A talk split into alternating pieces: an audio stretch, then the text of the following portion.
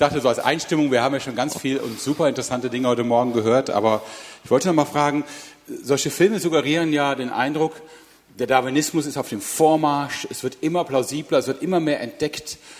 Kostet das nicht eine Menge Mut, sich dagegen zu stellen? Äh, na, das kommt drauf an natürlich, wo man seine Prioritäten setzt. Ob die Prioritäten jetzt sind, möglichst viel Geld zu verdienen und Karriere zu machen oder das zu sagen, was man denkt. Äh, aber es ist natürlich auch bei solchen Filmen, äh, so wie es dargestellt wird, es ist schlichtweg unwahr. Also ich werde das auch in meinem Vortrag dann ansprechen. Es ist mitnichten so, dass in der Wissenschaft die Erklärungskraft des Darwinismus nicht diskutiert oder in Frage gestellt wird.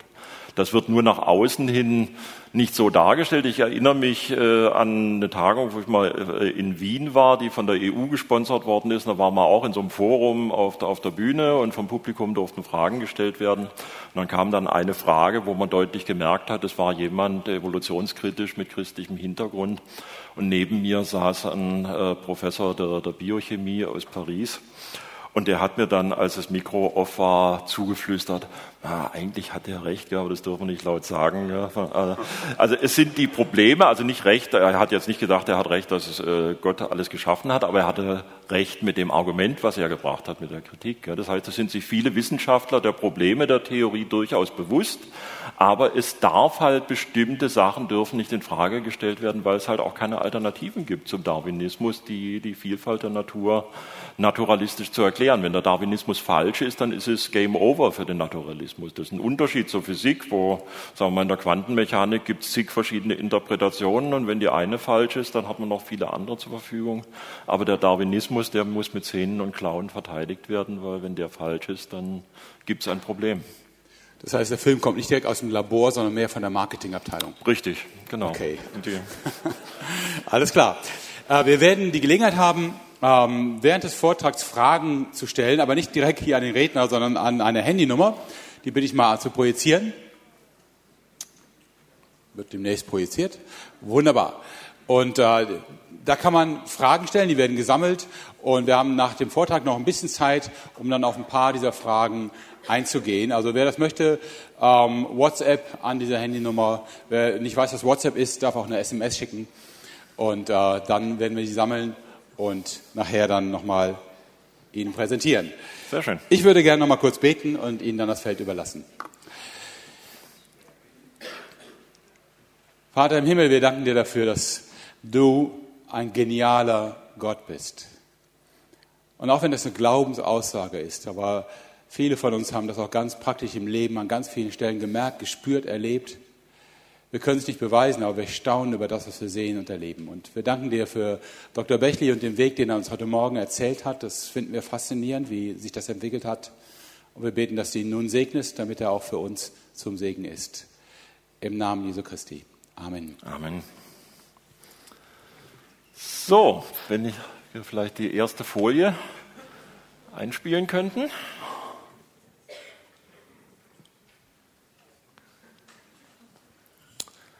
So, also wissenschaftliche Argumente gegen Evolution und für intelligentes Design. Der Titel klingt schon mal etwas provokant, aber er bedarf auch einer gewissen Erläuterung.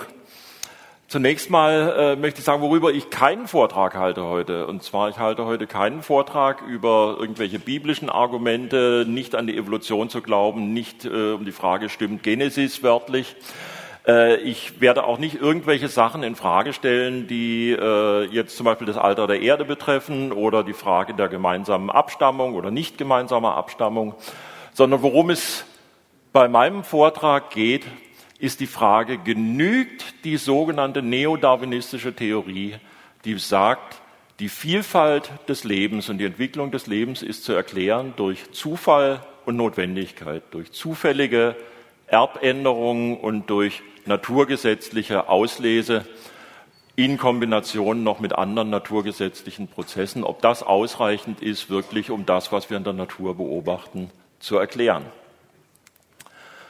Und was auch der Erwähnung bedarf, ist, dass das, was häufig, wenn man sagen wir, Bücher wie von Richard Dawkins, der Gotteswahn, liest, wo es ja so dargestellt wird, als wenn es einen generellen Konflikt gibt zwischen Naturwissenschaften und Religion und das sich gegenseitig ausschließt Das ist im Grunde genommen eine Legende, die auf das 19. Jahrhundert zurückgeht. Da gab es also eine Bewegung von Denkern wie zum Beispiel William Draper, der ein Buch geschrieben hat, The History of the Conflict Between Religion and Science.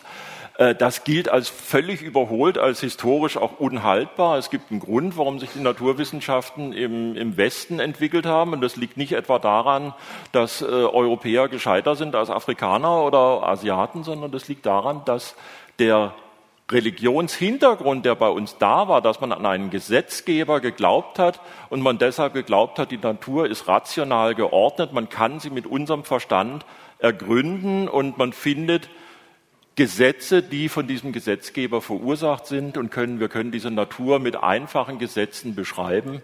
Das ist, äh, zeigt, dass es also nicht nur keinen Konflikt gibt zwischen Naturwissenschaften und Religion, sondern die Form von Naturwissenschaften, die wir heute kennen, die wurzelt im, in der christlich-abendländischen Kultur. Und schließlich in dem Vortrag äh, hieß es ja am Anfang im Titel Argumente gegen Evolution. Jetzt ist es so, dass das Wort Evolution natürlich verschiedene Bedeutungen haben kann. Und äh, die Argumente, die ich äh, erwähnen werde, die richten sich gegen eine ganz spezielle Bedeutung von Evolution.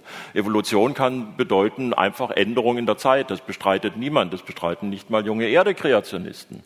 Dann gibt es diese Textbuchdefinition von Evolution, Änderung von Genfrequenzen äh, in, in, in Populationen. Das ist Mikroevolution, zum Beispiel, dass Resistenzen auftreten bei Bakterien. Auch das bestreitet niemand. Und das ist auch, ist auch in, in äh, Religionskreisen unumstritten. Die Frage einer begrenzten gemeinsamen Abstammung, gehen alle Hunde auf einen gemeinsamen Urhund zurück oder alle Papageien auf einen gemeinsamen Urpapagei oder alle Darwin-Finken auf einen ersten Finken, der zu den Galapagos-Inseln geflogen ist. Auch das ist selbst von junge Erde-Kreationisten unumstritten. Etwas problematischer ist schon die Frage universelle gemeinsame Abstammung. Geht alles Leben auf eine einzige Urzelle zurück? Und dann vor allen Dingen eben die Frage, was steckt hinter diesem Prozess der Entwicklung des Lebens? Ist der rein ungelenkt? Läuft der völlig ziellos, planlos ab, nur durch Zufall und Notwendigkeit? Das ist das, worum es bei dem Vortrag geht. Und schließlich gibt es auch noch andere Bedeutungen von Evolution, nämlich die chemische Evolution, wie es aus nicht belebten Substanzen das erste Leben entstanden, eine Frage, die völlig ungeklärt ist. Und äh, zum Schluss auch der, der Urspr die ursprüngliche Bedeutung des Wortes Evolution war ja eine andere und hieß nicht naturalistische Evolution, sondern hieß Entfaltung, nämlich die Entfaltung von etwas, das eigentlich schon als Information hineingesteckt ist, so wie sie sich da aus einem Samen dann eine Pflanze entwickelt, aber die Information für den Samen schon drinsteckt. Äh, und auch äh, solche Vorstellungen gibt es durchaus. Spirituelle Evolution oder Evolution, wo von Anfang an die Information, was daraus werden soll, schon sozusagen in das Universum, in die Anfangsbedingungen mit hineingegeben ist. Also Evolution kann sehr viel verschiedene Bedeutungen haben. Hier geht es um die Frage, ist das ein ungelenkter, zielloser Prozess oder muss da eine intelligente Verursachung und Planung irgendwo eine Rolle spielen? Äh, ich hatte heute Morgen ja beim Interview schon meinen eigenen Werdegang erwähnt, dass ich da im Rahmen von dieser Darwin-Ausstellung dazu gekommen bin, die Argumente der äh, Intelligent Design-Bewegung, der äh, Evolutionskritik näher zu studieren. Und ich möchte also jetzt einige dieser Argumente, die mich persönlich überzeugt haben und die ich für am, am interessantesten halte, vorstellen und Ihnen zeigen, worin liegt jetzt tatsächlich die wissenschaftliche Problematik der darwinschen Evolutionstheorie, die ja anscheinend in so Videos, wie wir es vorher gesehen haben, doch so ein unbestreitbarer Fakt sei. Und da ist zunächst einmal etwas, wo, äh, was häufig auch als Kritik erwähnt wird, wo dann aber Evolutionsbiologen sagen, na ja, die Entstehung des Lebens, das gehört ja eigentlich gar nicht zur Evolutionstheorie. Die Evolutionstheorie startet, wenn das Leben schon da ist und dann geht es halt nur darum, wie es sich entwickelt hat. Das Problem ist aber folgendes. Leben, so wie wir es kennen, basiert ja darauf, dass sich Sachen fortpflanzen, dass Erbinformationen weitergegeben werden kann. Äh, es benötigt also eines Vervielfältigungsprozess und eines Vererbungsprozess. Man braucht also einen sogenannten Replikator, irgendein kompliziertes Molekül oder eine erste einfache Zelle, die sich selbst vervielfältigen kann und die Information zu ihrer eigenen Vervielfältigung an die nächste Generation weitergeben kann. Und wie dieses Ding, dieses erste Molekül, diese erste Zelle ins Dasein gekommen ist, kann aber wiederum nicht selbst durch die Evolutionstheorie erklärt werden, weil die Evolutionstheorie setzt einen solchen Replikator voraus. Evolutionstheorie heißt ja Vererbung, zufällige Vererbungsfehler, Mutationen und natürliche Auslese, aber dazu brauche ich erstmal einen solchen Replikator. Also kann ich mit diesem Prozess den Replikator selber nicht erklären.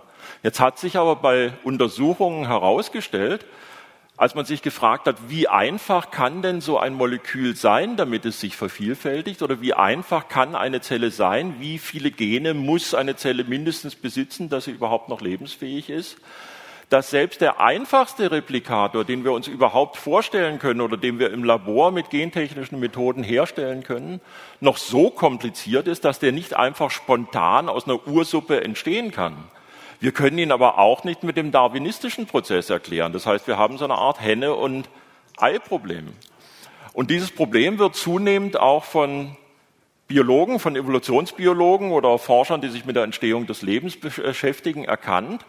Und es hat dazu geführt, dass das, was in der Kosmologie inzwischen so en vogue ist, und wir haben es heute Morgen im, im Vortrag von Professor Kotula auch gehört, diese vielen Paralleluniversen, das Multiversum, das wird jetzt auch in der Biologie ins Spiel gebracht. Und man sagt, naja, vielleicht gibt es ein unendliches Ensemble von parallelen Universen und irgendwo ist dann dieses unwahrscheinliche Ereignis, dass da so ein erster Replikator entsteht, halt irgendwo passiert. Weil wenn Unendlichkeiten im Spiel sind, ist alles, egal wie es unwahrscheinlich ist, passiert dann halt irgendwo. Und das zeigt natürlich auch schon eine gewisse Verzweiflung, dass eben die anderen Erklärungsansätze, wie könnte Leben naturalistisch entstanden sein, äh, gescheitert sind. Und über dieses Problem hat ein Kollege von mir, Steffen Meyer, ein sehr interessantes Buch geschrieben. Leider gibt es das noch nicht in deutscher Sprache, Signature in the Cell, aber sehr empfehlenswert. Und äh, zu dem Argument, was jetzt viele Evolutionsbiologen bringen, dass sie sagen, ja, ja, das stimmt schon, aber das hat ja mit Evolution selber gar nichts zu tun, ist natürlich folgendes Problem. Wenn ich schon für den Anfang des Lebens quasi eine metaphysische Erklärung brauche, entweder eine Art wundersames Eingreifen von einer Intelligenz oder eine Vielfalt von nicht beobachtbaren Paralleluniversen, das ist ja auch eine metaphysische Hypothese, dann ist die Frage, warum soll man solche metaphysischen Hypothesen für weitere Schritte, Schritte in der Entwicklung des Lebens per se ausschließen? Also insofern ist dieses Problem, das sich schon ganz an der Anfang, am Anfang des Lebens stellt, äh, durchaus relevant für die Frage, wie ist der weitere Ablauf in der Geschichte und Entwicklung des Lebens erfolgt. Sind da nur naturalistische Erklärungen erlaubt oder auch andere? Und wenn wir uns anschauen, was ist für die Entwicklung von Lebewesen, von Veränderungen notwendig, dann ist wichtig zu wissen, dass Leben, so wie wir es kennen, auf der Erde ist vor allen Dingen aufgebaut aus Proteinen, aus Eiweißmolekülen. Und Eiweißmoleküle können Sie sich vorstellen wie Sprache, wie Wörter oder wie Sätze und die Buchstaben dieser Eiweißmoleküle sind Aminosäuren. Da gibt es ungefähr so viel wie Buchstaben, etwa 20 verschiedene Aminosäuren und es hängt nur ab von der Abfolge dieser 20 Aminosäuren, was für ein Eiweißmolekül dort herauskommt. Also es ist praktisch wie eine Art Code. Und, äh, Entschuldigung, jetzt habe ich ja versehentlich weitergedrückt. So, und jetzt ist folgendes Problem. Proteine sind der Baustein des Lebens. Alles, ob Enzyme oder Zellen, alles, was passiert bei uns im Körper, wird also über Proteine gemacht. Und diese Proteine können aber nur dann eine biologische Rolle erfüllen, wenn sie in einer bestimmten dreidimensionalen Struktur falten. Und das ist sehr schwierig vorherzusagen. Auch die besten Computer können das äh, immer noch nicht richtig aus einer Aminosäuresequenz, also aus einer Abfolge von verschiedenen Buchstaben sozusagen dieses Alphabets vorherzusagen, faltet diese, Amino, diese Aminosäurenabfolge später zu einem sinnvollen Protein, das irgendeine biologische Funktion erfüllen kann oder nicht. Und jetzt haben sich Wissenschaftler die Frage gestellt, bei 20 Aminosäuren und einer durchschnittlichen Länge dieser Worte, dieser Proteine von 200 bis vielleicht 2000 Aminosäuren, und dann gibt es natürlich fast eine unendliche Anzahl von Möglichkeiten, wie man das kombinieren könnte. Bei 20 Buchstaben und einem Text von einer Länge von 2000 Buchstaben können Sie sich auch vorstellen, das ist eine fast unendliche Anzahl an Kombinationsmöglichkeiten. Wie viele dieser Kombinationsmöglichkeiten sind jetzt funktionale, biologisch aktive Proteine und wie viele sind sinnlose Abfolgen, die keine biologische Funktion erfüllen? Und das ist insofern wichtig, weil der Darwinsche Prozess funktioniert ja nur, wenn ich bei der Entwicklung des Lebens von einem Protein zu einem anderen Protein über viele kleine Zwischenschritte komme, wo jeder Zwischenschritt wieder sinnvoll sein muss, heißt wieder ein funktionsfähiges Protein sein muss. Wenn diese Proteine also häufig sind, dann gibt es sicherlich in diesem Raum an möglichen Kombinationen von diesen Buchstaben eine Vielfalt von Pfaden, wo die Evolution suchen kann und kann dann Entwicklungspfade finden von einem Protein zum anderen. Sind aber diese Funktionen extrem selten und faltende Proteine ganz, ganz spärlich verteilt in diesem Möglichkeitsraum der möglichen Kombinationen, dann ist es für die Evolution schwierig, bis je nach Seltenheit unmöglich von einem Punkt zum anderen zu kommen über funktionierende Zwischenschritte. Und was die Untersuchung gezeigt hat, ist, die Anzahl der funktionalen Proteine ist ungefähr 1 zu 10 hoch 77. Das ist mehr als die Anzahl der Elementarteilchen im beobachtbaren Universum. So selten sind diese funktionierenden Sequenzen in dieser Anzahl der möglichen Kombinationen. Und das heißt, um von einem Protein zum anderen zu kommen, kann ich nicht einfach irgendwo eine Aminosäure ändern und dann wieder eine Aminosäure ändern, weil dann habe ich sofort die Funktion zerstört und die natürliche Auslese kann nicht mehr greifen, beziehungsweise würde das dann ausselektieren, sondern man muss auf einen Schlag vielleicht 100 Aminosäuren richtig verändern. Das ist aber aufgrund der Wahrscheinlichkeiten in unserem Universum schlichtweg unmöglich. Das ist so unwahrscheinlich, das wäre ein Wunder. Das heißt, eine darwinistische Evolution von Proteinen ist schlichtweg mathematisch unmöglich. Und es gibt für dieses, dieses Problem ist jetzt seit ein paar Jahren bekannt, es gibt keine vorgeschlagene Lösung, wie soll das naturalistisch funktionieren, dass überhaupt Proteine, die Hauptbausteine des Lebens mit ihrer Vielfalt äh, hätten darwinistisch entstehen sollen. Also wir haben hier praktisch ein Nadel im Heuhaufen-Problem. Die, die Nadeln sind die funktionierenden Proteine und die sind in einem riesen Heuhaufen versteckt, wo nicht funktionierende äh, Aminosäuresequenzen sind und die Evolution als blinder Suchprozess kann diese Nadeln im Heuhaufen nicht finden.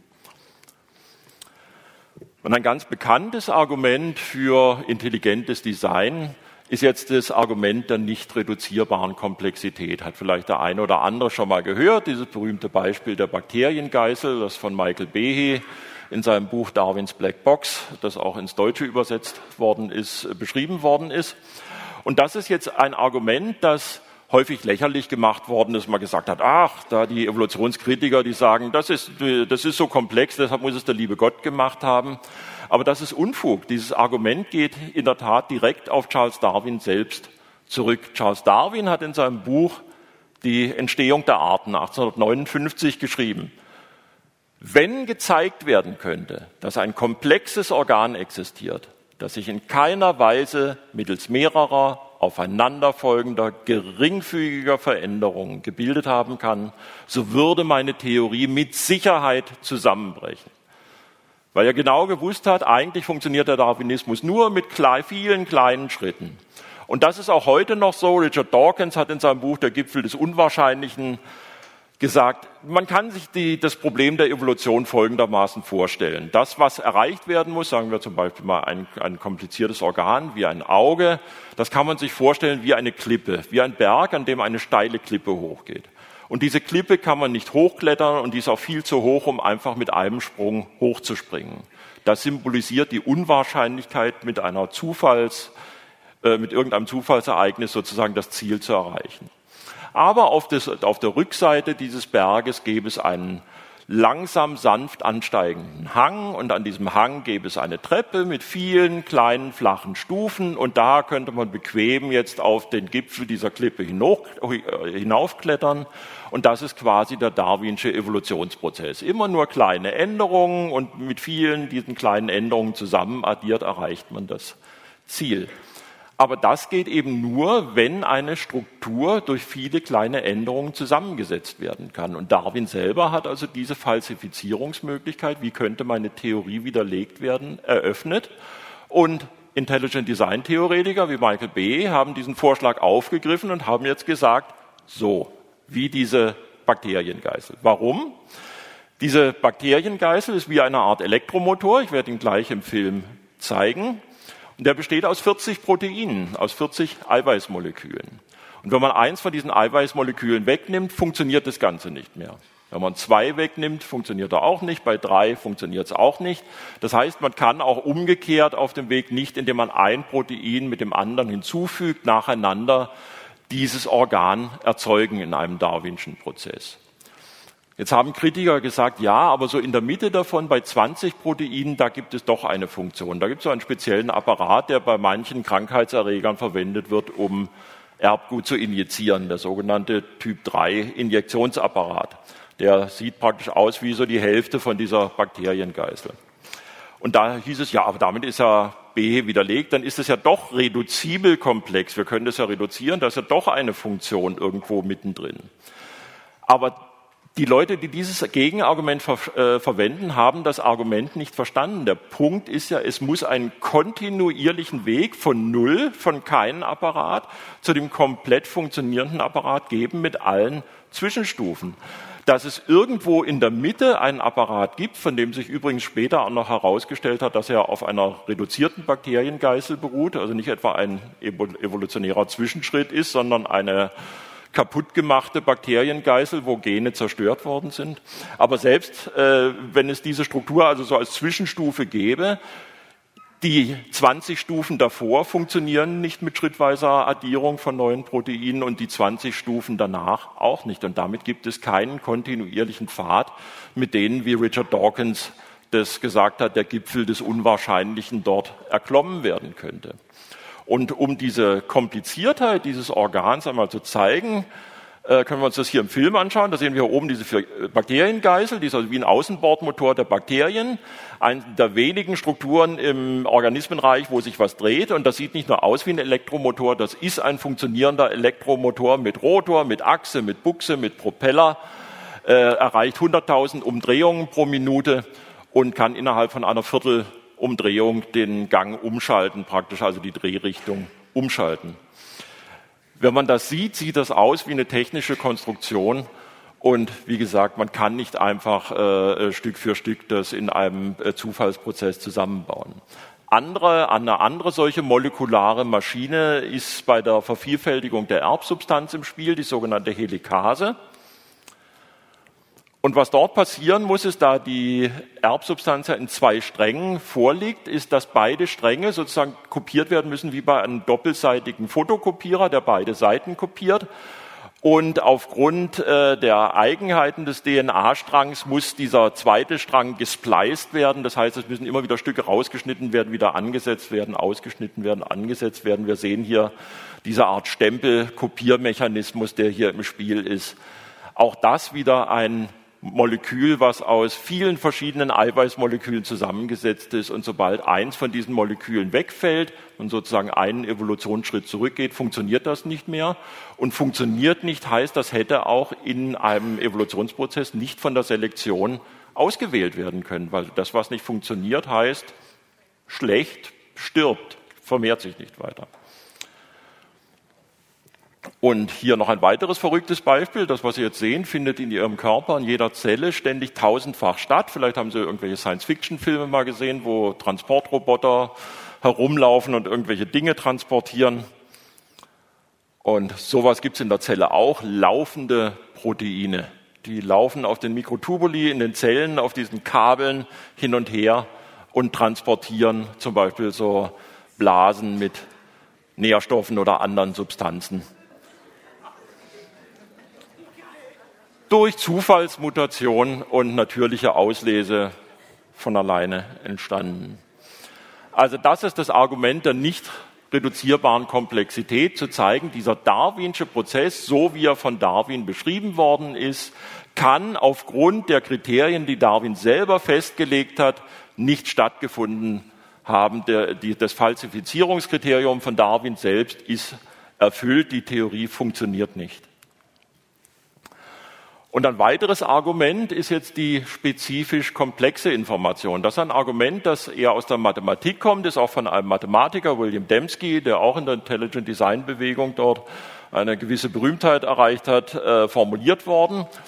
Und im Grunde genommen ist dieses Argument sehr einfach zu beschreiben. Wir wissen alle, dass spezifisch komplexe Informationen, das heißt, Informationen hat ja unterschiedliche Bedeutungen, ist ein bisschen schwammig äh, äh, formuliert. Äh, bei Informatikern ist Information häufig einfach nur irgendein Zeichenstrang, der eine gewisse Unwahrscheinlichkeit hat, oder, sagen wir, irgendeine Abfolge von Buchstaben, egal ob die sinnvoll ist oder nicht, aber die haben alle die gleiche Unwahrscheinlichkeit, aber je unwahrscheinlicher sie sind, umso höher ist der Informationsgehalt. Das ist der der, der Informationsbegriff in der Informationstheorie. Aber was wir im Alltag mit Information meinen, ist natürlich eine Information, die eine Bedeutung hat, die sich also auf etwas außerhalb von sich selbst bezieht, wo wir nicht nur einen unwahrscheinlichen Zeichenstrang haben, wie die DNA-Abfolge, sondern auch noch etwas kodiert wird, eine Information übermittelt wird, nämlich im Bereich der DNA, die Abfolge von Aminosäuren, um dann ein Protein herzustellen. Und wir wissen, Information schreibt sich nicht selbst, sondern die einzige Ursache, die wir beobachtbar kennen für spezifisch komplexe Informationen, ist intelligentes Einwirken. Die muss designt werden. Kein Computerprogramm schreibt sich selbst. Und wenn Sie einem Programmierer sagen, nimm mal Windows XP, ändere zufällig irgendwo welche Bits und dann äh, wähl aus, wenn es ein bisschen besser funktioniert und mach das äh, 10 Millionen Mal und dann hast du macOS 10 oder so. Das ist absurd, das funktioniert nicht. Sobald Sie ein paar Bits zufällig verändern, ist das Programm kaputt und funktionsunfähig.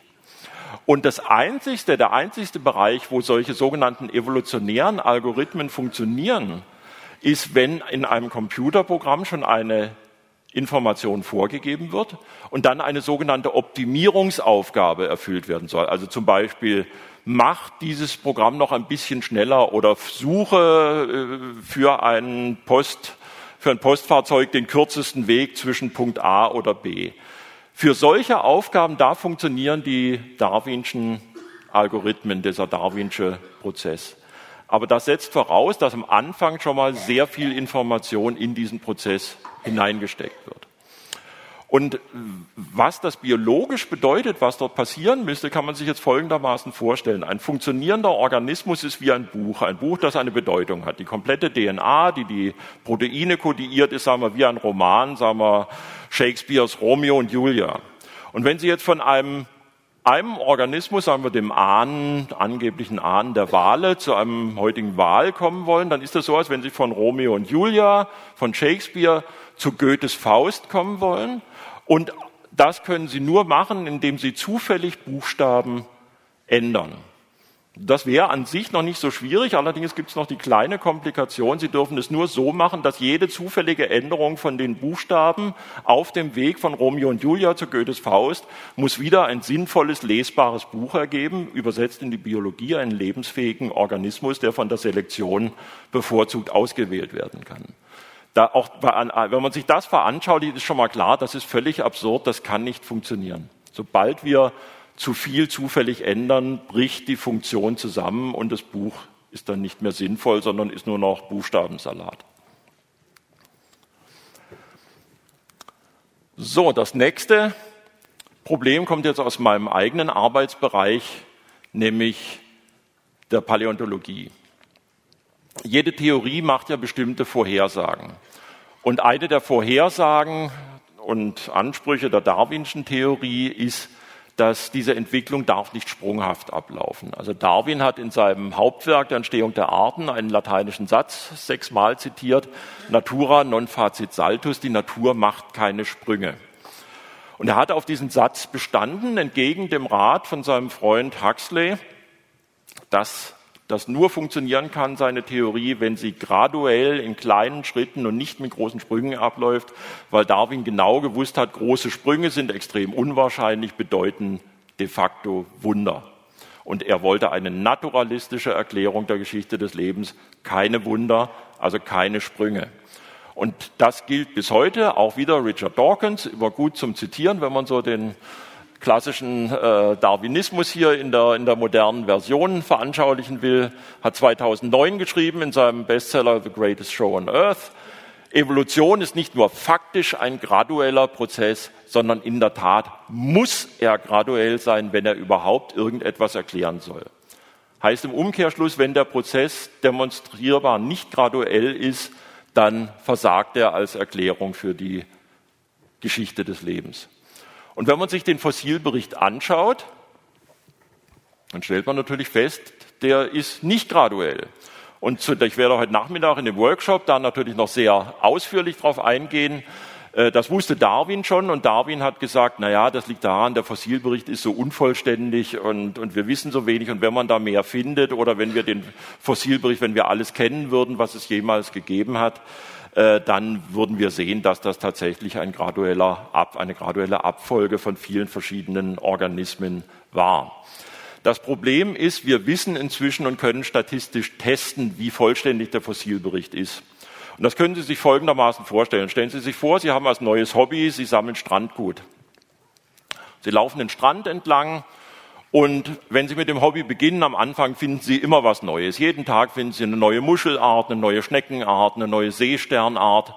Und äh, eine spannende Sache, immer gibt es wieder was Neues zu entdecken, aber je länger Sie dieses Hobby ausüben, desto mehr tritt das Phänomen auf, dass Sie die gleichen Sachen immer wieder finden. Und nach ein paar Jahren finden Sie eigentlich jeden Tag immer das Gleiche, was Sie schon die Tage zuvor gefunden haben oder ein paar Monate vorher, weil Sie eben so viel abgesammelt haben, dass das, was da draußen ist und was am Strand angespült werden kann, eben von Ihnen schon gefunden worden ist. Vielleicht kommt nach ein paar Jahren mal die erste Flaschenpost oder, aber das sind dann ganz seltene Ereignisse. Im Grunde genommen, wenn diese Wiederholungen auftreten, wissen Sie, Sie haben so vollständig abgesammelt, dass da keine großen Lücken mehr sind, die darauf basieren, dass Sie zu wenig Wissen.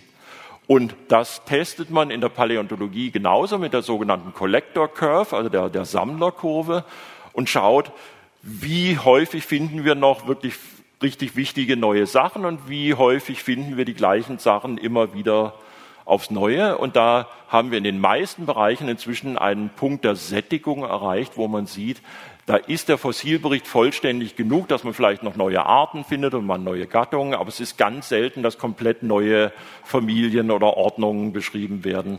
Das heißt, wir wissen genug über den Fossilbericht, was draußen existiert hat, über die gesamte Erdgeschichte, inzwischen über alle geografischen Bereiche, dass diese Wegerklärung der Lückenhaftigkeit, angeblichen Lückenhaftigkeit des Fossilberichtes nicht mehr funktioniert. Das, was wir im Fossilbericht sehen, sind Daten und nicht etwa Datenlücken. Und diese Daten zeigen aber, dass die Ursprünge von Gruppen explosiv, abrupt, in kürzester Zeit, bumm, sind plötzlich bestimmte Sachen da, ohne dass wir irgendwelche Vorstufen sehen vorher.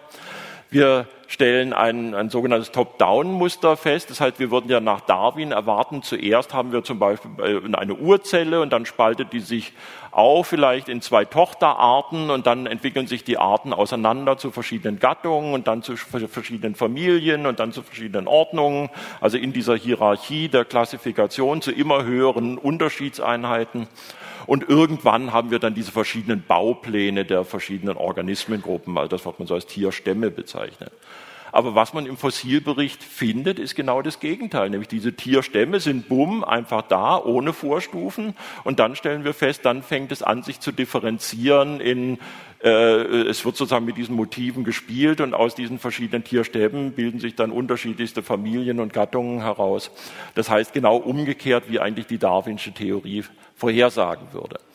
Dann gibt es das Phänomen der Phänomen der Geisterlinien diese Geisterlinien. Das heißt, da stimmt der Fossilbericht einfach nicht mit dem überein, was zum Beispiel molekulare Uhren vorhersagen würden. Da sind die Gruppen angeblich viel, viel älter als das, was der Fossilbericht hergibt. Es gibt also einen eklatanten Widerspruch zwischen Fossilbericht und äh, den Vorhersagen.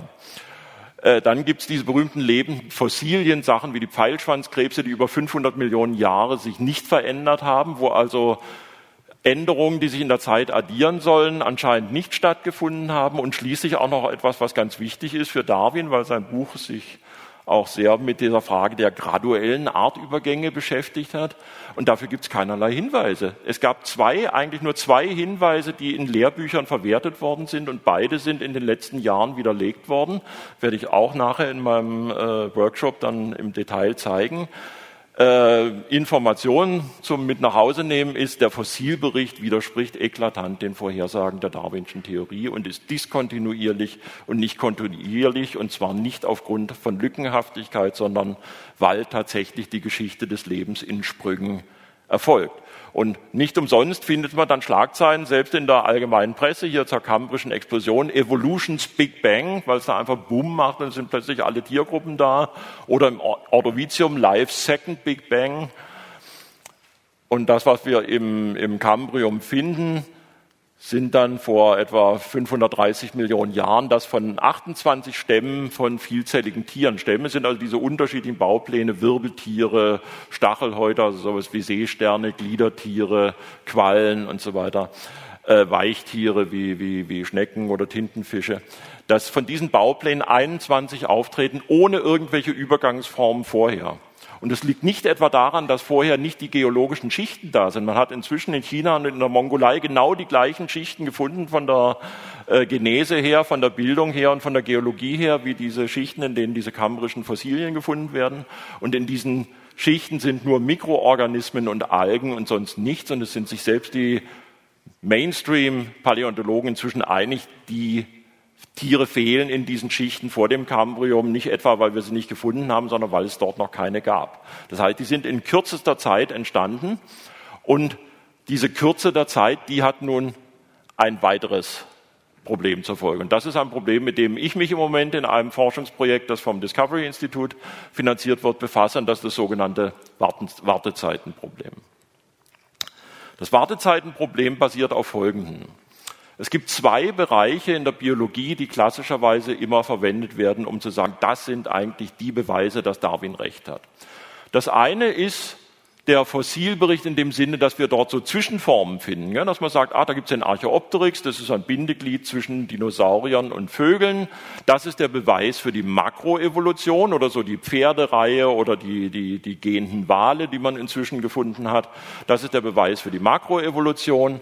Und dann können wir im Labor bei Sachen wie eben so Resistenzen, bei Krankheitserregern die Mikroevolution nachweisen, dass eben kleine Mutationen dann zufällige Änderungen ausgelesen werden und sich dann solche Resistenzen dann schnell verbreiten. Und dann extrapoliert man einfach viel Mikroevolution über lange Zeiträume, gibt dann die Makroevolution und damit ist dann alles erklärt und dann kann man auch so schöne Videos äh, produzieren, wie das, was wir vorhin gesehen haben, dass ja der, äh, der Darwinismus längst Fakt ist. Das Problem ist, wenn man diese zwei Bereiche wirklich zusammennimmt und die Information kombiniert, die wir von der Paläontologie haben, nämlich über die zur Verfügung stehenden Zeitfenster für bestimmte Übergänge. Und auf der anderen Seite das Gebiet der Populationsgenetik, nämlich wie verbreiten sich Mutationen in Populationen von Organismen und wie lange dauert es, bis sich bestimmte Mutationen durchsetzen. Dafür gibt es einen Formelapparat, der gehört zum, zur Standardmethodik dieser Wissenschaft. Äh, dann stellt sich bei den Berechnungen heraus, dass diese geologischen Zeiträume um Größenordnungen zu kurz sind, um äh, diese genetischen Änderungen zuzulassen. Das ist das Wartezeitenproblem. Und das werde ich jetzt mal im Detail hier zeigen.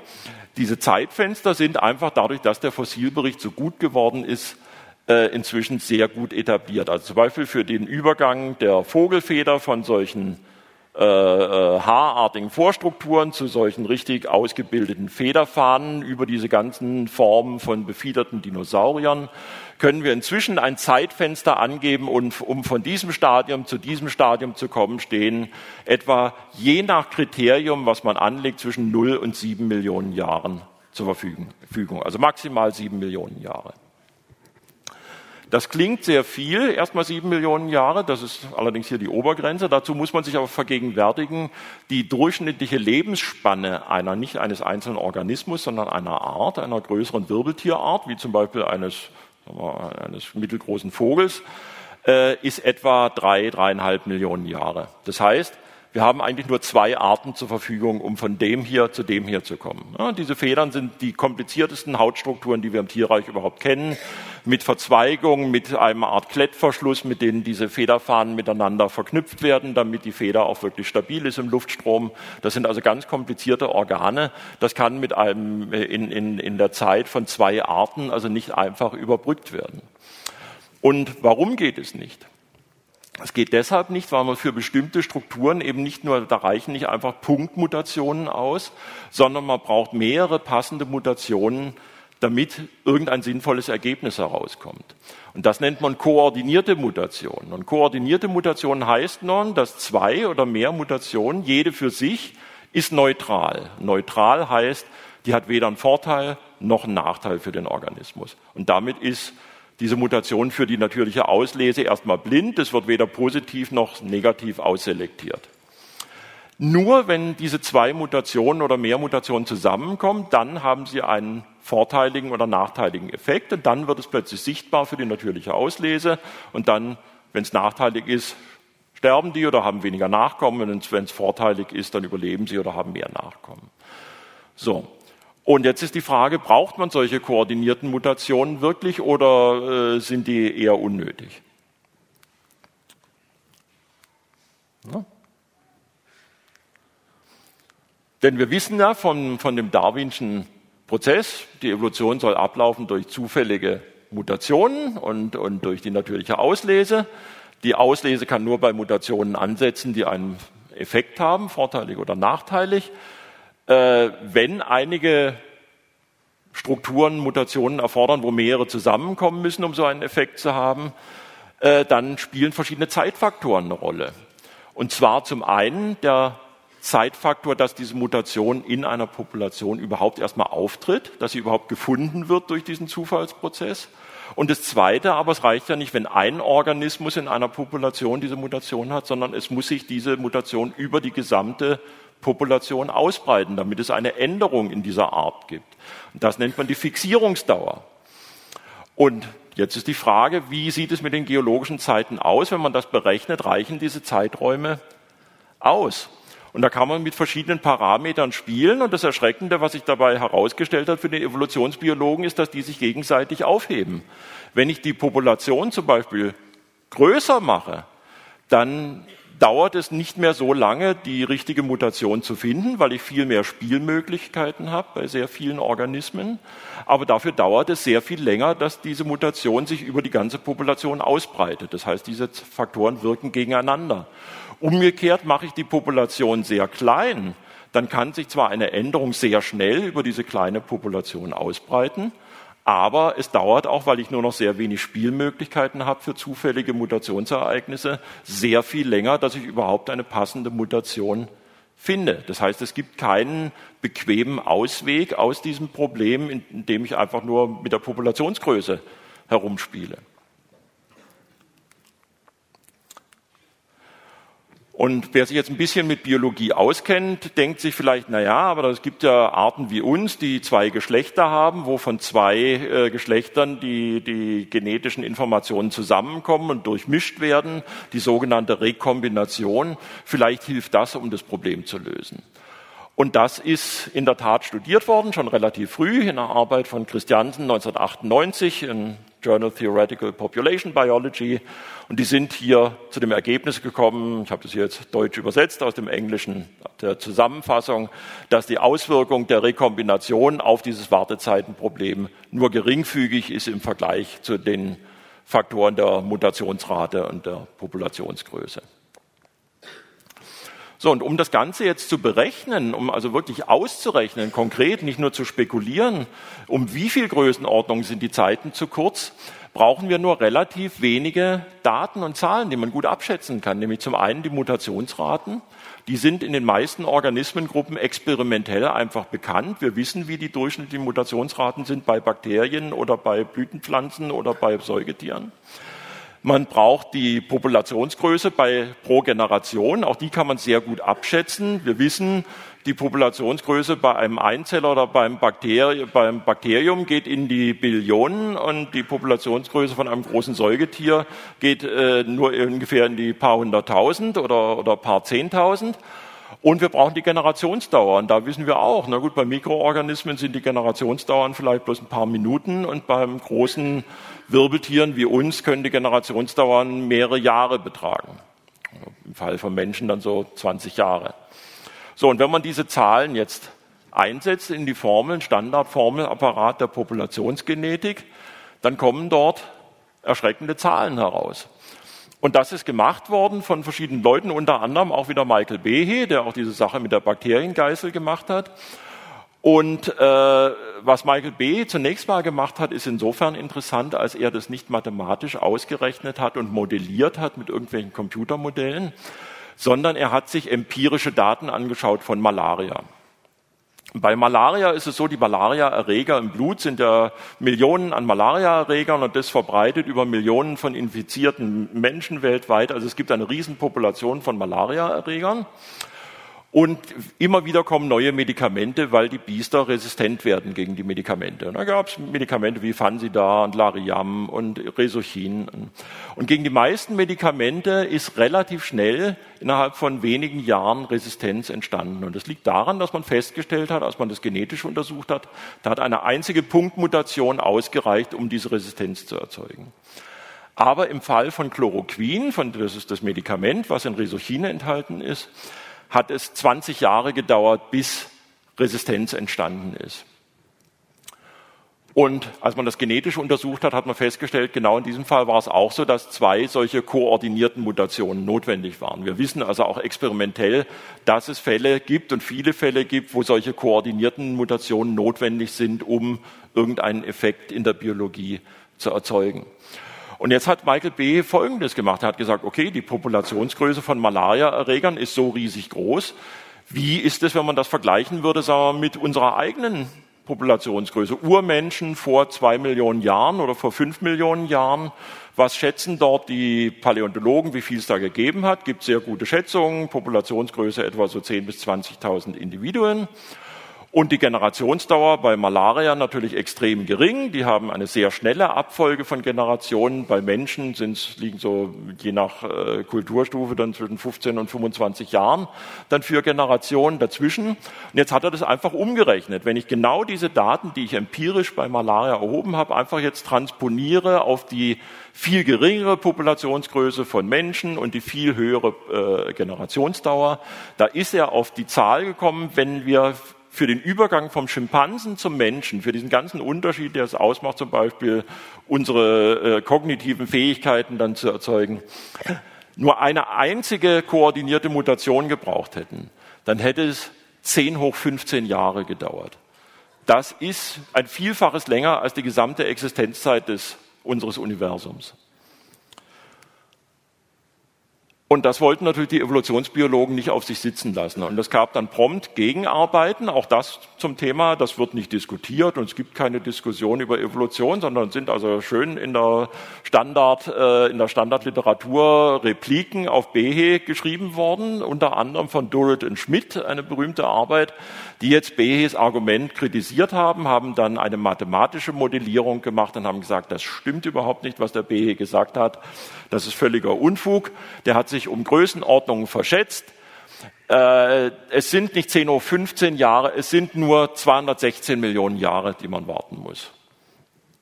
Das Problem dabei ist, für den Übergang Schimpanse Mensch beziehungsweise der gemeinsamen Ahnenform des Schimpansen und des Menschen. Die Abspaltung wird datiert von Paläoanthropologen auf ungefähr fünf bis sechs Millionen Jahre.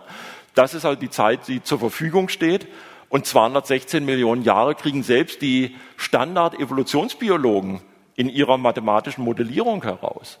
Und jetzt ist natürlich noch die generelle Frage, wenn ich ein mathematisches Modell habe und für jedes Modell muss man ja bestimmte Vereinfachungen machen, die dann auch wieder Fehlerquellen in das Modell mit hineinbringen, was ist plausibler, dass die empirische Beobachtung tatsächlich draußen in der Natur an Malariaerregern in der richtigen Größenordnung liegt oder dass eine mathematische Modellierung im Computer mit bestimmten vereinfachten Annahmen in der richtigen Größenordnung liegt.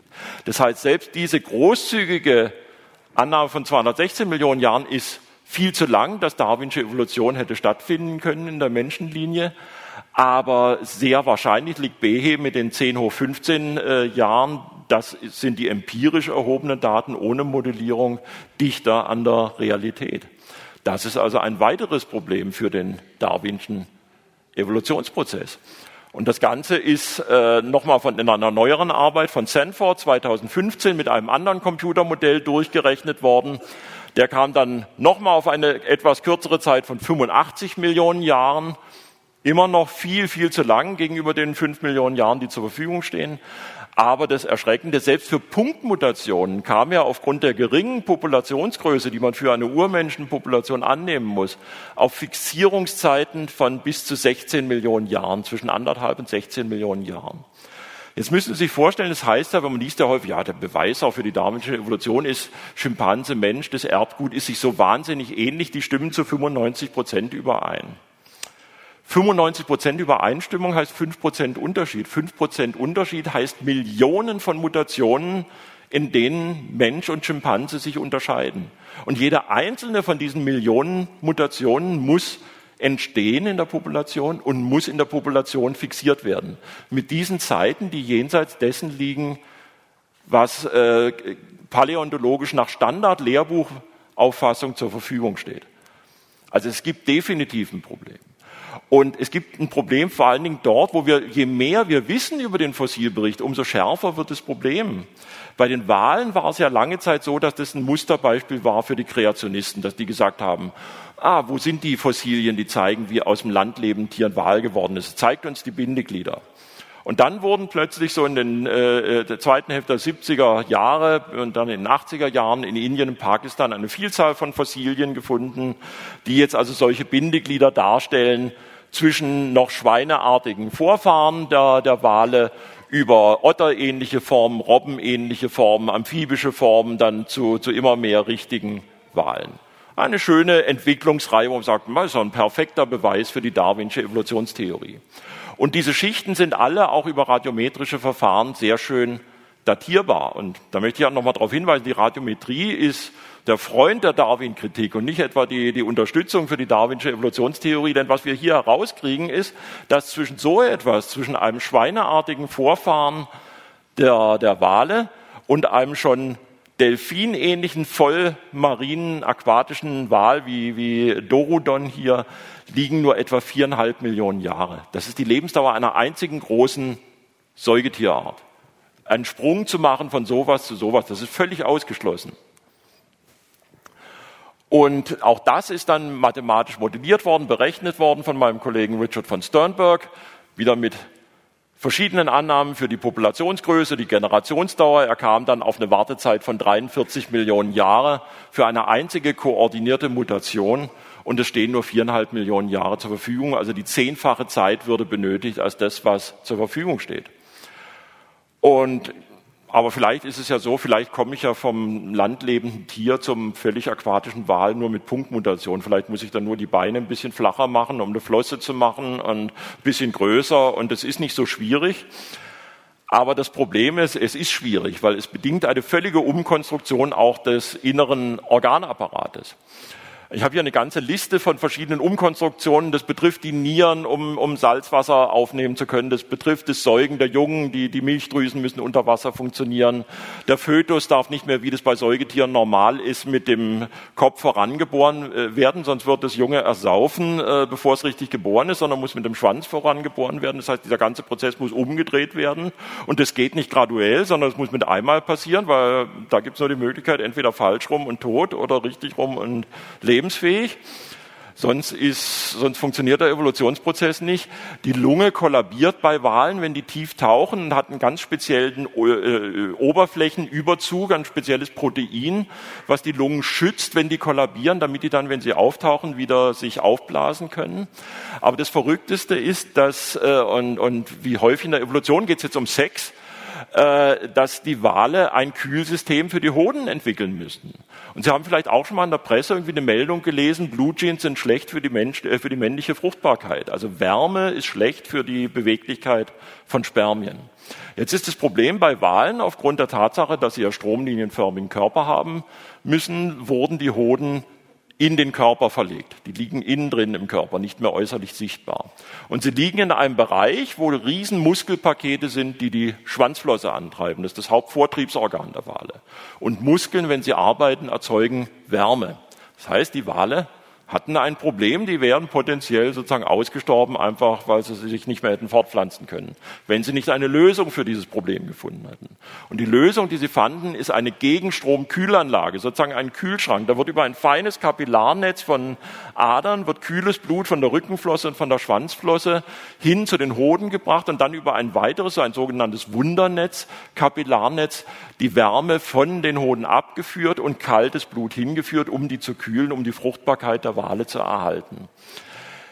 Wenn man hier, ein solcher Apparat, so wie der ausgebildet ist, braucht wahrscheinlich 100 koordinierte Mutationen. Aber selbst wenn wir dort nur diese großzügige Annahme machen von einer koordinierten Mutation, haben wir schon die zehnfache Zeit, die benötigt würde nach Standardapparat der Populationsgenetik als das, was geologisch zur Verfügung steht. Und äh, bei einer berühmten Debatte, die stattgefunden hat in 2009 in Hollywood, äh, gab es einen Austausch zwischen Richard von Sternberg und einem amerikanischen Paläontologen, der sich also sehr gegen den Kreationismus auch gewendet hat, hat ein, ein, ein äh, berühmtes Buch geschrieben, Evolution, What the Fossils Say and Why It Matters, wo er also sehr stark wettert gegen die, die Evolutionskritik und gegen Kreationismus. Der gute Donald Prothero, obwohl er äh, äh, Wirbeltier-Paläontologe ist, hat das Problem nicht mal verstanden in der Diskussion. Sie können sich die Diskussion bei YouTube YouTube anhören und war völlig sprachlos, hatte keinerlei Antwort auf dieses Problem, mit dem er dort konfrontiert worden ist. Und kleine Ironie noch bei der Geschichte ist, Donald Prothero hat äh, selbst auch über die Lebensdauer von äh, äh, äh großen Wirbeltierarten äh, gearbeitet und kam selber zu dem Ergebnis, dass die Lebensdauer von großen Paarhufern, und es wird in der Evolutionsbiologie heute postuliert, dass die Wale von Paarhufern abstammen, also von Schweine- und Flusspferdverwandten, äh, dass deren Lebensspanne, also vom Entstehen der Art bis zum Aussterben oder Auflösen der Art, etwa vier Millionen Jahre betrifft. Das heißt, selbst nach Donald Prothero selbst steht nur eine einzige Art zur Verfügung, um von einem Schwein zu einem Delfin zu kommen. Und das soll noch vereinbar sein dann mit einer Theorie, die vorhersagt, das muss in vielen kleinen, graduellen Schritten erfolgen, die alle lebensfähig sein müssen.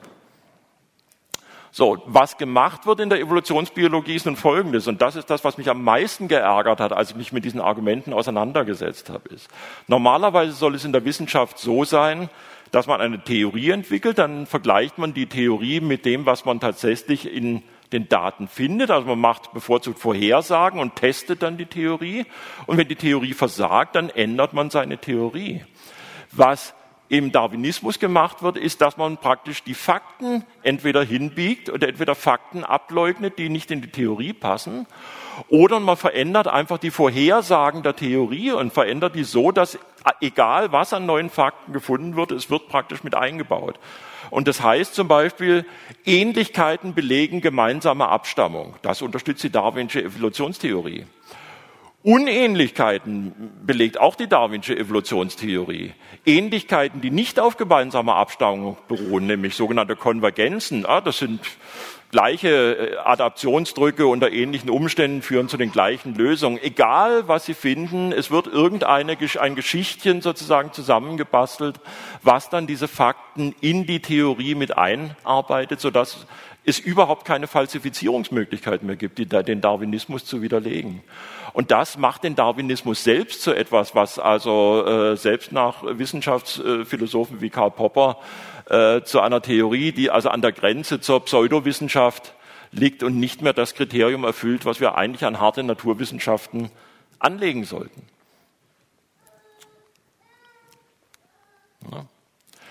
So, jetzt könnten Sie vielleicht denken, naja, das sind irgendwie so Argumente, die bringen jetzt Evolutionskritiker, Kreationisten und Intelligent Design Leute, aber in der Wissenschaft selber wird es nicht wirklich diskutiert oder als Problem wahrgenommen. Aber auch das ist, äh, wenn es manchmal so rübergebracht wird von Leuten wie Dawkins, schlichtweg gelogen.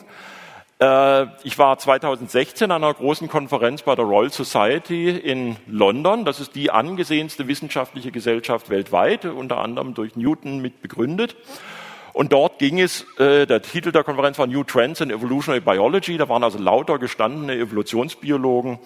Und es ging jetzt so um die moderne Evolutionsbiologie. Das war der schöne Titel für intern in die Diskussion für die Krise in der Evolutionsbiologie. Und einer der berühmtesten Evolutionsbiologen, Professor Gerd Müller von Österreich, hat den, den Keynote-Vortrag gehalten. Und in diesem Keynote-Vortrag, ich weiß nicht, ob Sie es erkennen können, wahrscheinlich nicht hier hat er eine Folie gehabt, Explanatory Deficits of the MS Theory, heißt übersetzt die Erklärungsdefizite der modernen Synthese, das ist ein anderes Wort für den Neodarwinismus. Und unter diesen Erklärungsdefiziten führt er auf phänotypische Komplexität, das heißt komplexe Organe, ähm, phänotypische Novelty, neue Organe, die es vorher nicht gegeben hat, und nicht graduelle Übergänge im Fossilbericht zum Beispiel. Entschuldigung, wenn das die, der Darwinismus erklärt, der nicht erklärt, wie neue Organe entstehen, wie komplexe Organe entstehen und wie diese nicht graduellen Übergänge im Fossilbericht zu erklären sind, dann hat der Darwinismus versagt. Und das ist auch in dieser Konferenz äh, diskutiert worden. Und es gab dann Fragerunden. Äh, Eva Jablonka, eine berühmte Evolutionsbiologin, hat dann gefragt, ja, was können wir machen, um das Problem zu lösen? But not God. Not God wörtliches Zitat von dieser Konferenz. Das heißt, die sind sich der Problematik durchaus bewusst und es geht noch weiter. Es gab eine weitere Konferenz im letzten Jahr, na, wieder eine Folie zu weit, äh, in Österreich, organisiert nicht etwa von, von Answers in Genesis, sondern von New York Academy of Science, Evolution. Speziell ging es um äh, RNA-Netzwerke und Viren. Und in der Ankündigung dieser Konferenz auf der Webseite konnten Sie folgenden bemerkenswerten Satz lesen. For more than half a century, it has been accepted that new genetic information is mostly derived from random error-based events. Now it is recognized that errors cannot explain genetic novelty and complexity. Also für mehr als ein halbes Jahrhundert war es akzeptiert, dass neue genetische Information hauptsächlich durch zufällige äh, Fehler entsteht, also durch Mutationen. Inzwischen ist es anerkannt, dass Fehler genetische Neuerungen und Komplexität nicht erklären können. Das war die Todeserklärung für den Darwinismus und trotzdem stellen sich Leute wie, da äh, wie Dawkins, die das an die Öffentlichkeit verkaufen, so hin, als wenn es keine Diskussion über den Darwinismus gäbe und das ist ja alles geklärt und wir wissen, wie das funktioniert. Und was jetzt vorgeschlagen wird, natürlich wollen die alle nicht die Gotteshypothese, sondern jetzt werden neue Prozesse vorgeschlagen, Nischenkonstruktion, phänotypische Plastizität und so weiter. Das sind alles sehr spekulative neue Hypothesen, die quasi den Darwinismus ablösen sollen. Keine dieser anderen alternativen Hypothesen hat bisher ihren Erklärungswert demonstriert.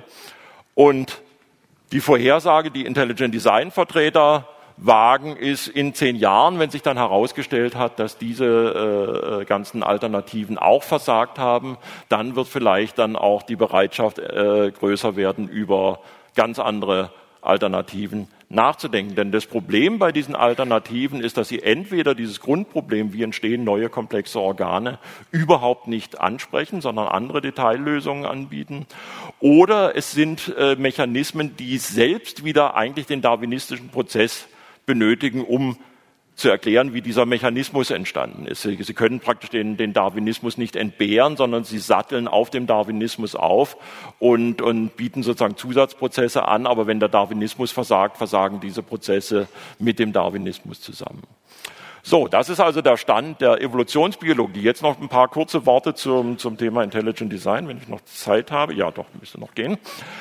So, weil über Intelligent Design werden Sie, äh, wenn Sie sich ein bisschen damit befassen, in der Presse natürlich viel lesen, vor allen Dingen Negatives. Und deshalb zunächst einmal, was ist Intelligent Design nicht? Egal, was Ihnen dort von, von Gegnern erzählt wird. Intelligent Design ist eben kein verkappter Kreationismus, weil Intelligent Design nichts mit der Bibel zu tun hat, nichts damit zu tun hat, Genesis äh, zu belegen äh, das überhaupt nicht als Aufgabenstellung oder als Fragestellung behandelt. Intelligent Design ist auch nicht etwa ein Argument so nach dem Motto, oh, das ist so kompliziert, das haben wir noch nicht richtig verstanden, deshalb muss es der liebe Gott gewesen sein.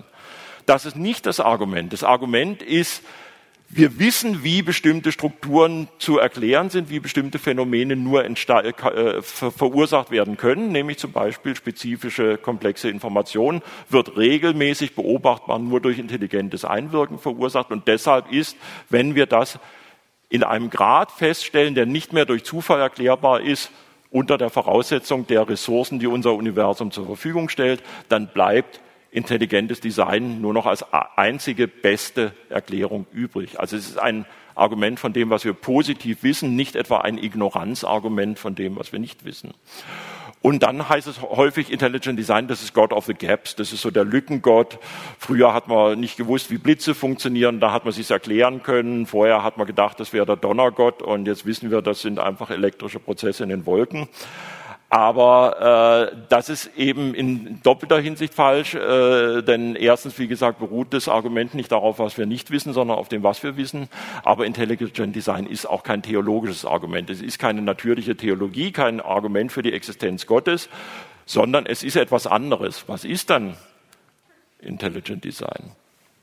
Intelligent Design ist einfach eine Methode, um festzustellen, gibt es unter natürlichen Phänomenen, findet man dort ein Signal, das eindeutig auf intelligente Verursachung hinweist. Denn es gibt nur drei Formen von Verursachen. Entweder es ist irgendetwas zufällig, zum Beispiel irgendwelche Muster im Sand am Strand, die durch die Wellen erzeugt werden, oder es ist naturgesetzlich, zum Beispiel regelmäßige Muster am Strand, solche Rippelmarken, die naturgesetzlich durch die Einwirkung der Wellen entstehen, oder es steht im Sand reingekritzelt, John liebt Mary, äh, da wissen wir dann, das ist intelligente Verursachung.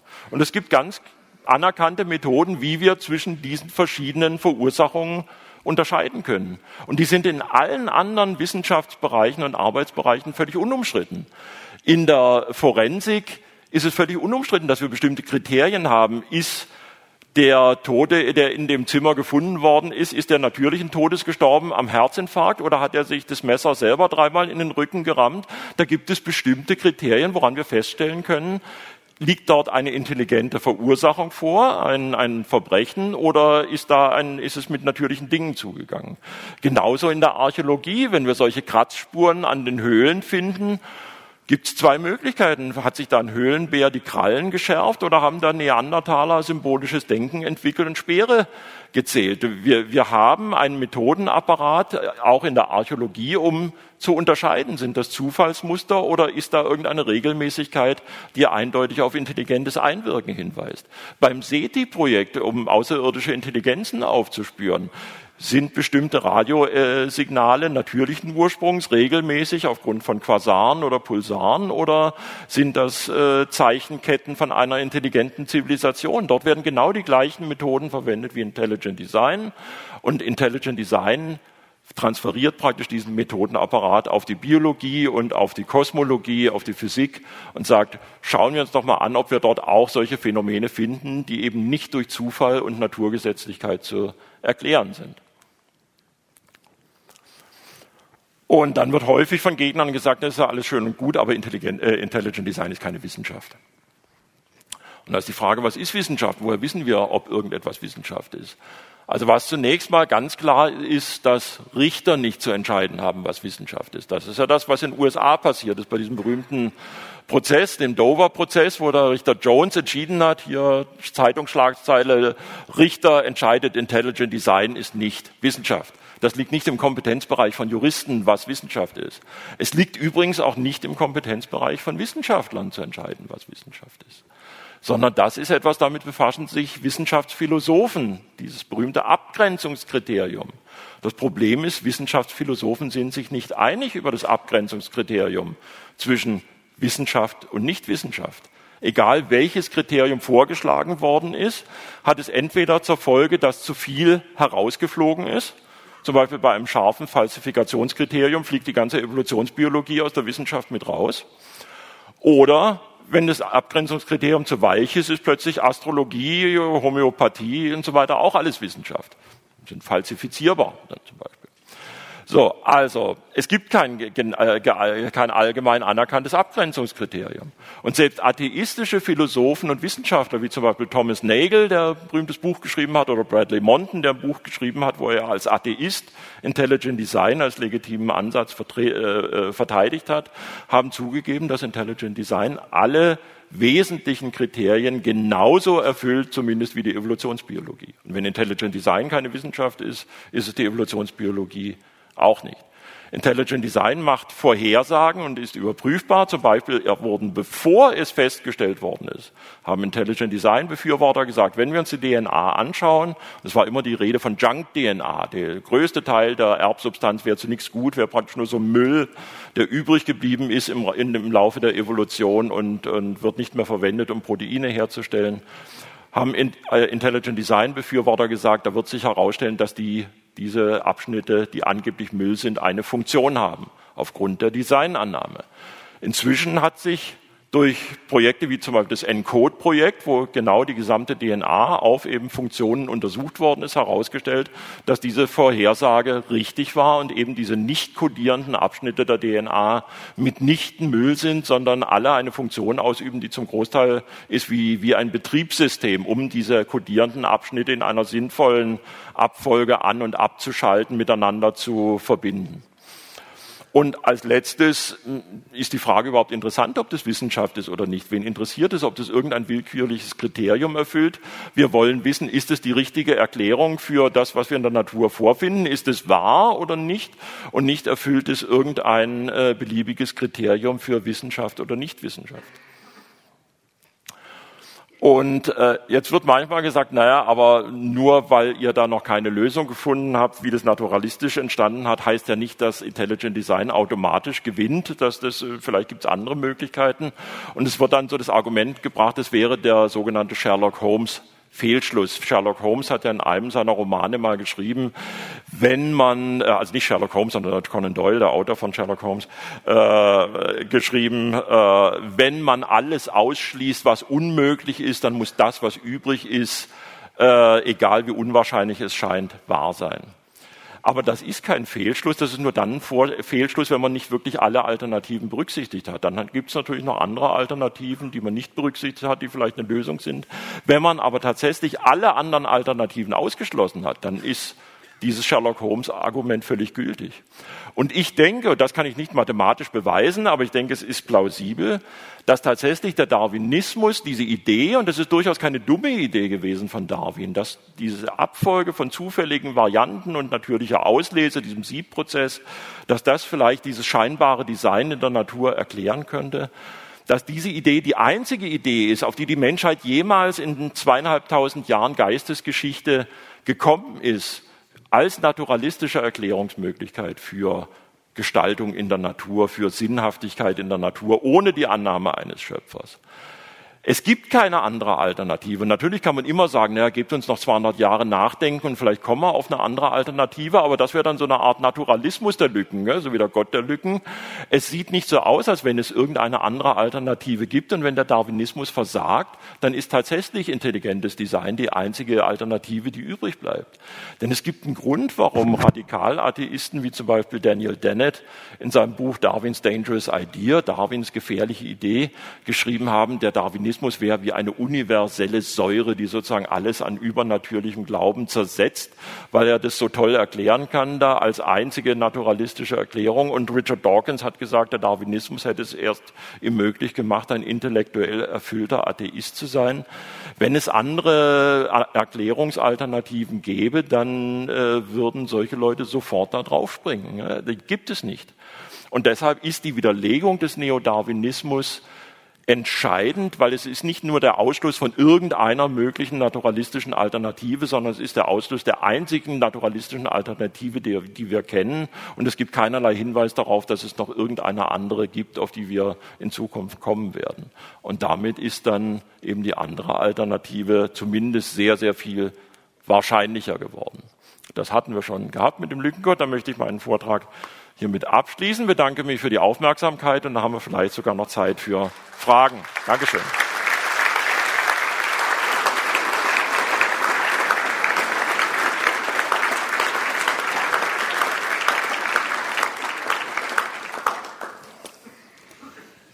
Vielen Dank erstmal. Das war hochspannend und ich habe das Gefühl gehabt, Sie hätten jetzt schon noch. Ich hätte noch weitermachen können. können. Ja. Mache ich ja gleich. Dann. Ja, ich vermute, alle denken gerade über ihren Organismus nach und diese seltsamen Wesen, die da rumlaufen und äh, ja. Sachen transportieren. Das habe ich im Spiegel noch nie gesehen, aber ist keine Widerlegung. Wir haben ein paar Fragen bekommen und ich versuche die mal etwas zusammenzufassen. Ähm, es sind so einige Fragen, die in die Richtung gehen, wie kann man dann eigentlich überhaupt Evolution vertreten? Zum Beispiel Hinweis auf das Rabenparadoxon. Äh, was bedeutet, dass wenn alle, man mal behauptet, alle Raben sind blau, man findet ja. einen einzigen nicht blauen Raben, ist diese These widerlegt. Viele Behauptungen der Evolutionsbiologen sind mehrfach widerlegt worden, aber die These ist nicht nur geblieben, sondern hat es zu einer Theorie geschaffen, geschafft. Die Frage dahinter ist wohl, wie kann das sein? Oder äh, zeigt die ähm, koordinierte Mutation bei der Chloroquinresistenz in so kurzer Zeit ähm, nicht letztlich die Hilflosigkeit der Evolutionstheorie und zeigt, dass es kein Prozess sein kann? Ähm, am Ende, ich verbinde das mal mit der persönlichen Frage, die fand ich provozierend. Wenn es so offensichtlich ist, dass der Darwinismus so große Lücken aufweist, warum waren Sie selbst bis 2009 so überzeugt? Das ist vielleicht die beste Frage da.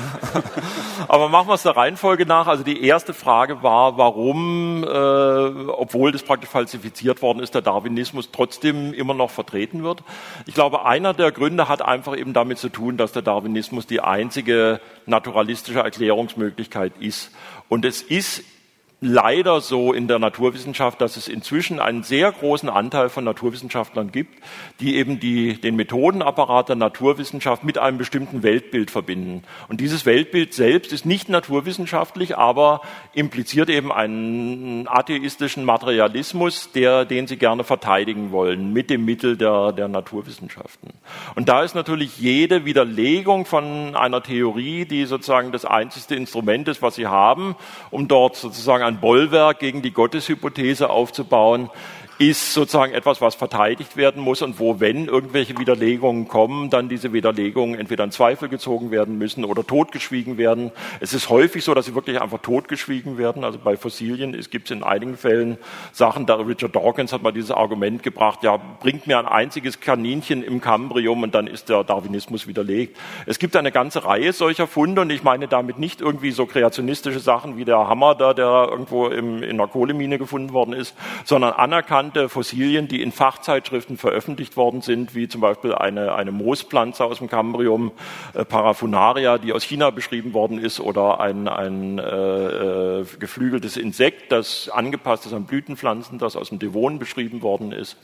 Diese Fossilien sind totgeschwiegen worden. Da hätten sich ja normalerweise die Evolutionsbiologen draufstürzen müssen, hätten müssen schauen müssen, stimmt es wirklich? Ist da irgendwas schiefgelaufen? Stimmt die Datierung nicht? Ist das eine Fälschung? Aber in Wirklichkeit hat sich keiner damit befasst. Niemand hat diese Fossilien nachuntersucht. Und das zeigt, da äh, geht es nicht nur um Wissenschaft, da geht es nicht nur um Wahrheit oder um Erkenntnisinteresse, sondern bestimmte Sachen, die nicht ins Weltbild passen, die werden dann einfach ignoriert und unter den Teppich gekehrt. Das ist leider so. Also das, äh, das zu dem. Die zweite Frage war. Das Rabenparadoxon? Das Raben, ja gut, das hängt natürlich mit der Wissenschaftstheorie zusammen und jetzt der Frage, welche Struktur hat überhaupt die Evolutionstheorie? Also äh, Karl Popper, äh, der ja stark über diese Frage des Rabenparadoxons oder häufig wird es auch mit Schwänen illustriert. Also die Aussage, alle Schwäne sind weiß, ist leicht falsifizierbar, wenn ich nur einen einzigen schwarzen Schwan finde und die, man hat die ja tatsächlich gefunden in Tasmanien, äh, während die Aussage, es gibt äh, schwarze Schwäne, ist nicht falsifizierbar, weil egal wie viele weiße Schwäne äh, ich finde, kann es immer noch sein, der zehn Millionste und einste, den ich finde, ist dann tatsächlich schwarz. Das heißt also, bestimmte Hypothesen, äh, je nach der Art, wie sie formuliert sind, haben diese Asymmetrie. Manche sind falsifizierbar, andere sind nur verifizierbar, aber nicht falsifizierbar. Und es ist unter Wissenschaftstheoretikern umstritten, äh, wo in diesem Bereich liegt nun die Evolutionstheorie. Es ist nicht richtig, dass die Evolutionstheorie überhaupt keine Vorhersagen macht, die testbar sind. Es gibt durchaus abgeleitete Aussagen aus der Evolutionstheorie, die überprüfbar sind. Und ich habe ja auch gezeigt, dass einige dieser Aussagen, wie zum Beispiel der, der Gradualismus, dann tatsächlich auch dieses Falsifizierungskriterium nicht überstehen. Aber auf der anderen Seite äh, ist die Evolutionstheorie auch in einer Art und Weise formuliert, die es sehr schwierig macht, durch dieses immer wieder Erweitern sozusagen ihres Geltungsbereiches und der, der Einarbeitung von widerlegenden äh, Hinweisen in die Theorie, sie dann letztendlich wirklich zu widerlegen, so ich tatsächlich glaube, dass also die Evolutionstheorie im Grenzbereich dessen ist, was man noch als harte Naturwissenschaft bezeichnen kann und da also so, äh, ich würde sagen, so historische bis Geisteswissenschaft anzusiedeln ist. Genau, der andere Teil war eben, die Evolution kann suchen, wie zum Beispiel bei der Mutation der Chloroquinresistenz, zeigt die Personalisierung von Evolution nicht die Hilflosigkeit der Theorie und verbunden mit der Frage, was hat sie bei der Evolutionstheorie gehalten bis 2009? Ja, also ich habe die meisten von diesen Argumenten, also ich habe auch vieles nicht hinterfragt einfach. Also es ist ja wirklich so, dass äh, auch deshalb dieses Argument, ja, 99 Prozent aller Biologen glauben äh, die Theorie und dass dieser Konsensus sozusagen Argument ist dafür, dass es stimmt. Das ist insofern Unfug, genauso wie ich über viele von diesen Fragen nicht nachgedacht habe. Die meisten nicht nur Biologen, sondern selbst die meisten Evolutionsbiologen denken über die Frage, ist diese Theorie wirklich zum Beispiel mathematisch realistisch machbar, also kann das funktionieren, überhaupt nicht mehr nach. Die haben das in der Schule gelernt, die haben das an der Uni gelernt, die Papageien genauso wie ich das früher auch gemacht habe, eben die Standardargumente her, die äh, haben genauso die Argumente der Gegenseite entweder überhaupt nicht wahrgenommen oder nur in der entstellten Form wahrgenommen, wie sie eben in der Presse manchmal dann dargestellt werden. Und denken über die Grundpfeiler der Theorie selber nicht nach, sondern da arbeitet ein Evolutionsbiologe dann über die Frage eben, äh, ist irgendeine Schlangen Art in Südamerika näher mit einer in Polynesien verwandt als in einer in Australien, aber nicht äh, funktionierte Populationsgenetik, dass sich dieses Merkmal hätte in der Population verbreiten können. Ja, also da, die Expertisen sind immer auf, auch aufgrund der Wissensexplosion sehr beschränkt und es gibt nur wenige oder eigentlich heute keine Universalgenies mehr, so dass wenn man wirklich einen Konsens heranziehen will, müsste man die paar Leute nehmen, die wirklich über die Grundpfeiler der Theorie arbeiten. Also so Leute wie, wie Gerd Müller zum Beispiel und die bei dieser Konferenz da in äh, London waren. Und da ist inzwischen, also ich möchte nicht sagen eine Mehrheit, aber eine sehr große Minderheit bis an die Grenze der Hälfte der, der Evolutionstheoretiker der Meinung, dass der Neodarwinismus als Erklärung für diese wirklich grundlegenden Phänomene, also wie entstehen komplexe neue Organe, nicht ausreicht. Und jetzt sind sie auf der Suche natürlich nach Alternativen. Vielleicht nochmal zwei Fragen, wo ich vermute, die kommen von der, von der anderen Seite her. Also einmal, wenn wir uns fragen, wie wahrscheinlich es ist, dass eine bestimmte Mutation eintritt, ist die Wahrscheinlichkeit natürlich sehr gering. Aber lassen wir dabei nicht die Wahrscheinlichkeiten aller möglichen anderen Mutationen aus. Wenn wir alle, möglich, alle möglichen Mutationen mit einbeziehen, ist dann die Wahrscheinlichkeit aller Mutationen gleich hoch. Ich meinte, dass eine bestimmte Abfolge von Mutationen natürlich unwahrscheinlich ist. Mhm. Aber wenn es eine Abfolge gibt, müsste diese genauso wahrscheinlich sein wie alle anderen möglichen. Also das ist das Argument des sogenannten Lotteriefehlschlusses, dass man sagt, ja, das ist das, das Argument wäre so ähnlich, als wenn jetzt einer sagt, der im Lotto gewonnen hat, ah, wie unwahrscheinlich ist es, dass gerade ich im Lotto gewonnen habe. Aber in Wirklichkeit ist natürlich so, 14 Millionen Leute haben Lotto gespielt und irgendeiner muss gewinnen. Aber das ist äh, äh zum Beispiel bei dieser Frage des Wartezeitenproblems nicht das Problem, sondern es gibt in der Evolutionsbiologie äh, etwas, was diskutiert wird oder was, was, was wirklich mathematisch formulierbar ist, das ist die sogenannte Fitnesslandschaft. Das heißt, es gibt also äh, in diesen möglichen Wegen, die die Evolution beschreiten kann, genetischen Kombinationsmöglichkeiten, bestimmte Lösungen und bestimmte schlechte Lösungen, die also nachteilig sind für den Organismus. Und wenn ein bestimmter Weg beschritten ist, dann gibt es nur zwei Möglichkeiten. Entweder diesen Weg weiter beschreiten oder den Weg wieder zurückgehen und zu gucken, ob man, wenn es dort nicht weitergeht, ob man wieder über das Tal auf einen anderen Gipfel kommen kann, wo es wieder positiv weitergeht. Also die sogenannte Fitness Landscape. Und das Problem ist jetzt, wenn wir jetzt vorstellen, es ist jetzt also irgendein Vorfahr der, der Wale, also so ein schweineartiges Ding, ist jetzt so halb amphibisch ins Wasser gegangen und hat schon einige Adaptionen gemacht in Richtung Wasserleben. Also zum Beispiel die Beine schon reduziert zu Flossen, äh, aber andere Adaptionen noch nicht, noch keine Ultraschallortung oder so. Dann ist es nicht so, dass es völlig beliebig ist. Es gibt Millionen und Millionen von möglichen Mutationen und es ist völlig wurscht, welche und irgendeine wird schon passen, sondern man braucht dann spezielle Mutationen. Entweder in der Richtung weiter, nämlich die Adaption Richtung aquatische Lebensweise verbessern oder wieder rückwärts. Und dann brauche ich genau die passenden Mutationen, um praktisch das, was ich schon geleistet habe, wieder umzukehren. Also die Beine wieder, äh, aus Flossen wieder Beine zu machen, dass ich wieder zurück an Land gehen kann. Das heißt, die Anzahl der Möglichkeiten ist eingeschränkt. Und dass dem so ist, äh, zeigt sich auch an der Tatsache, dass als ich studiert habe, war dieses Phänomen der Konvergenz, dass also in vermeintlich nicht verwandten Gruppen die gleichen Lösungen gefunden sind, dass Augen in unterschiedlichen Gruppen existieren, die anscheinend nicht von Formen abstammen, die Augen gehabt haben. Das galt als extrem selten und als ein kleiner Störfaktor, aber eher als die Ausnahme. Inzwischen ist es so häufig, Augen sind wohl 40 Mal unabhängig entstanden, Biolumineszenz, also Leuchtvermögen im, im Organismenreich 23 Mal unabhängig entstanden.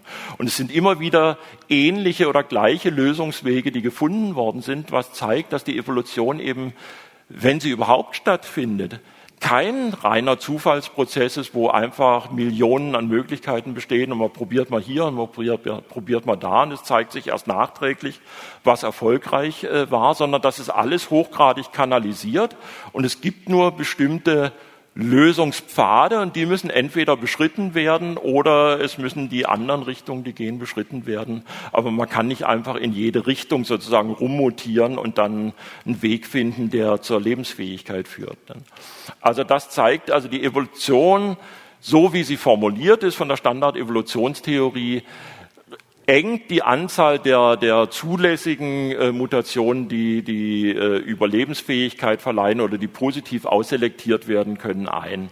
Und deshalb greift dieser Lotterie Fehlschluss also in diesem Fall nicht. Es ist nicht so, dass da 14 Millionen Möglichkeiten sind und es ist erst im Nachhinein sozusagen klar, okay, einer hat halt zufällig gewonnen, sondern entweder brauche ich eine Mutation, die die aquatische Lebensweise verbessert oder in die entgegengesetzte Richtung. Und das, das sind nicht so viele. Eine letzte Frage noch hier. Ich bitte schon mal Entschuldigung, um Entschuldigung für an die, die ihre Fragen gegeben haben und die kommen nicht mehr vor. Aber es gibt auch noch einen Workshop. Und ich vermute, da darf man sicherlich auch Fragen stellen. Gerne. Ähm, bezogen auf den Replikator, der existieren muss und der nicht mit der Evolutionstheorie beschrieben werden kann. Ist es nicht bei vielen Theorien so, dass sie einen oder mehr dass sie einen mehr oder weniger klar definierten Bereich beschreiben. Die Chemie beschäftigt sich ja auch mit Atomen und Molekülen, ohne genau zu wissen, wie diese intern funktionieren. Das ist richtig. Das ist ja auch das Argument, was also gebracht wird, dass man sagt, es gehört nicht zur Evolutionstheorie. Insofern, selbst wenn wir nie lösen werden, wie das Leben entstanden ist, naturalistisch, widerlegt es nicht die Evolutionstheorie. Und es könnte ja auch sein, Gott hat das Leben einmal erschaffen am Anfang und ab dann lief dann äh, die Evolution darwinistisch ab. Der Punkt, den ich mit diesem Argument machen wollte, ist ein anderer, nämlich der, äh, wenn wir schon für den Start dieses Prozesses, also für die Entstehung des Lebens, eine metaphysische Hypothese annehmen müssen, also entweder Gott oder unendlich viele Paralleluniversen, dann gibt es keinen Grund, das für weitere Schritte auf diesem Weg auszuschließen und dort zu sagen, aber hier lassen wir jetzt nur Darwinismus zu und kein Einwirken von entweder Intelligenz oder alles wird erklärt mit Paralleluniversen. Und das ist inzwischen übrigens durchaus der Fall, dass nicht nur für die Entstehung des Lebens, sondern es gibt von, von Kuhn inzwischen eine weitere Arbeit, der sagt, ja, das stimmt schon, dieses Argument, dass viele von diesen Organen eigentlich darwinistisch nicht zu erklären sind. Äh, wir müssen auch dort von Paralleluniversen ausgehen, ja, dass das äh, irgendwie funktioniert hat. Also äh, im Endeffekt läuft es darauf hinaus, in verschiedenen Wissenschaftsbereichen, dass man nur noch die Wahl hat zwischen einer Inflation der, der wie man sagt, probabilistischen Ressourcen, wir haben einfach unendlich viele Spielmöglichkeiten und irgendwo passiert dann alles irgendwie. Oder es gibt ein Wesen, das das alles irgendwie geplant hat und das ist die Gotteshypothese. Und zwischen diesen zwei Sachen würde es sich entscheiden. Rein naturgesetzlich, also die, die, auch die Physiker haben inzwischen weitgehend die Hoffnung aufgegeben, sozusagen die Weltformel zu finden und auch alle Naturkonstanten äh, mit einer konsistenten Formel zu erklären. Äh, dieser Traum der, der Physik, der ist irgendwann im 19. Jahrhundert gestorben.